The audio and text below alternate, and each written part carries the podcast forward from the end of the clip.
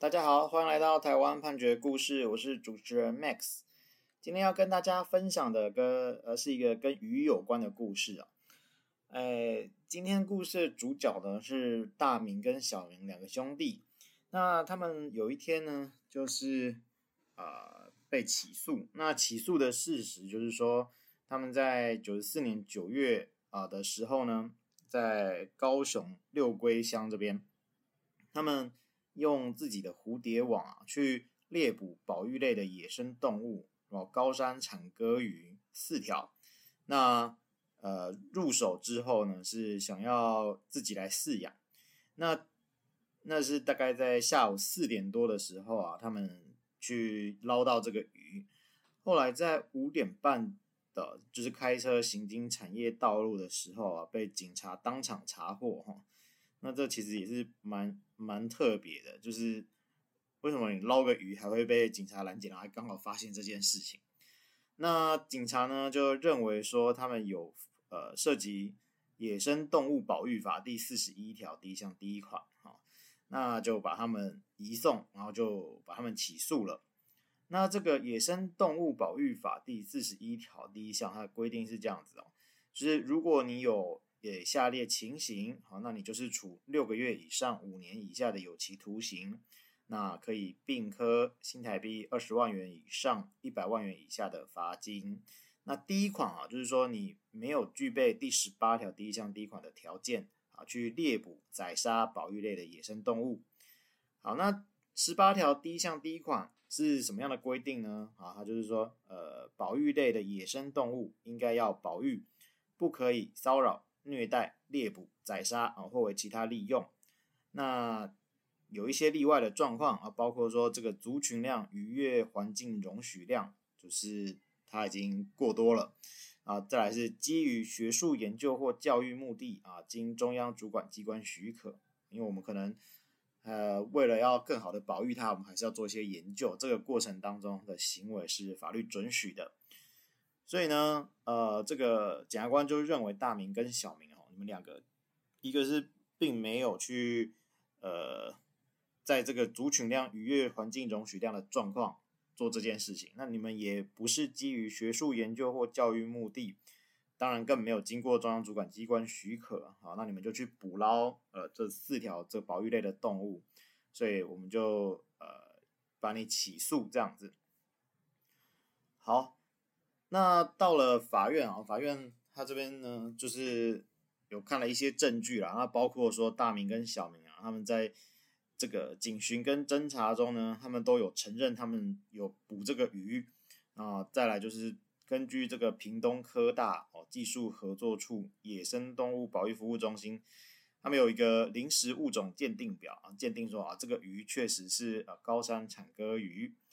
那但是呢，啊，这个大明跟小明啊，他们虽然承认他们有有捕到这个鱼啊，但他们说，呃，我我们只是看到这些鱼很漂亮啊，想要抓回去饲养啊，但是我们并不知道这是宝鱼类的，因为这个鱼鱼跟鱼之间也是有很大的不同啊，但是我们没有专门去学过的话，可能是不知道的。那这个高山产鸽鱼到底是什么呢？它的别名哦叫峡湾湾纳。高体白甲鱼等等的，它是台湾特有的淡水鱼类。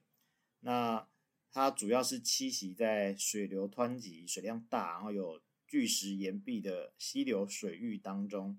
那体长大概二十到三十公分啊。那主要分布在台湾东部啊、南部的高屏溪中游流域。我这样讲完，其实就算我看到了，其实我也认不出来。好，总之它是一个保育类动物。啊，至少在当时是保育类动物。那呃，这个检察呃法院呢，他们就有询问一些证人啊，包括说这个六龟乡公所的兽医。那他在制作笔录的时候，他就说啊，这个就被问到说这是什么鱼啊？他说啊，这个好像是高山产鸽鱼。那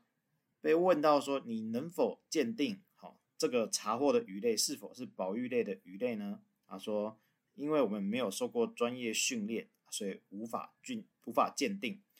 所以他们在那个赃物认领的保管单上，哈，也是记载说疑似哦高山产鸽鱼四尾，所以法院就说，哎，你长期生活在当地，而且担任兽医的这个人呢，证人啊，他都没有办法，就是确认说这个到底是不是保育类动物。那这个大明跟小明啊，他们辩称说，他们不是出生在当地啊，那他们只是来找自己出嫁的姐姐啊，临时起意到溪流里游玩，那。怎么有办法觉得说他们确实是呃知道这个是保育的动物，然后才把它捞起来的呢？好，然后再来啊，他们这个法院也有传唤警察啊，警察呢到庭呢就说，哎，他在没有来这边任职之前，因为他是外地人，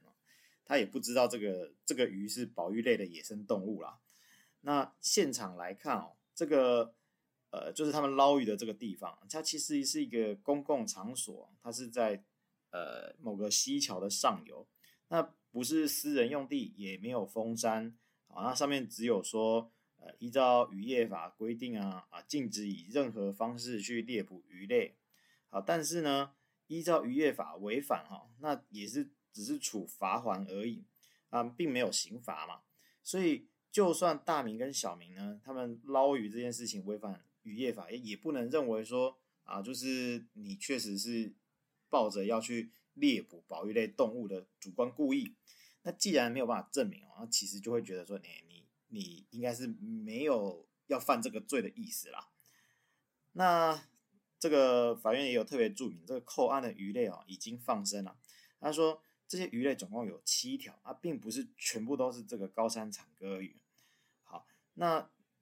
大明跟小明，他们到底呢，是不是就是特地针对这个高山产歌鱼来捞的？要是的话，才会违反这个法律嘛。那既然里面呃并不是全部都是高山产歌鱼，还有别的鱼，那你说他看到这个鱼很漂亮，想要带回去养，好像是说得通的啊。啊，再来就是说，呃，如果呢，你今天哎这个知道这个高山产鳄鱼有这样特殊的价值啊。你想要带回去养，也不是说不通。那可是如果是这样的情况啊，你应该会使用比较专业的容器嘛，而不是你又用一般的蝴蝶网，就是我们可能抓蝴蝶的那种蝴蝶网，随便捞一捞。啊，捞完之后呢，哎，你也是随便找一个容器哦，去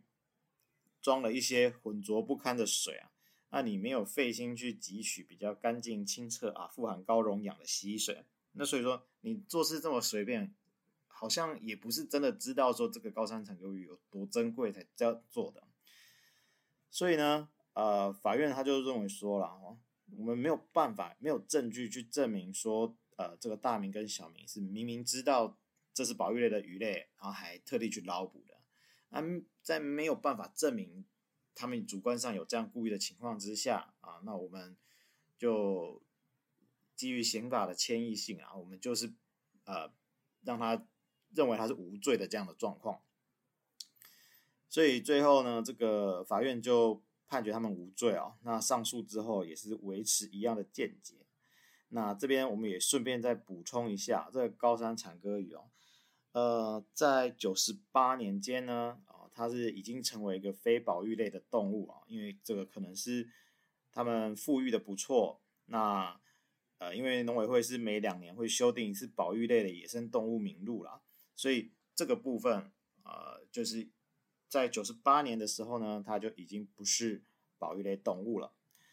那我们今天跟大家分享的故事呢，是呃台湾高雄地方法院九十四年度诉字第三九九零号的刑事判决。我们每周一会更新，欢迎大家有意见可以回馈给我们，或者告诉我们你们想听的主题，让我们一起来听判决里的故事。